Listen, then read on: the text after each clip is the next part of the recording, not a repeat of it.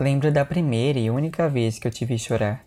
Você se trancou no banheiro por tempo suficiente para que eu percebesse que havia algo errado.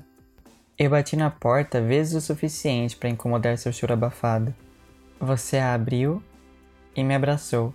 Um abraço longo e apertado, como se fosse o último. Eu te perguntei o que tinha acontecido. Você nunca me respondeu. Estava tudo certo.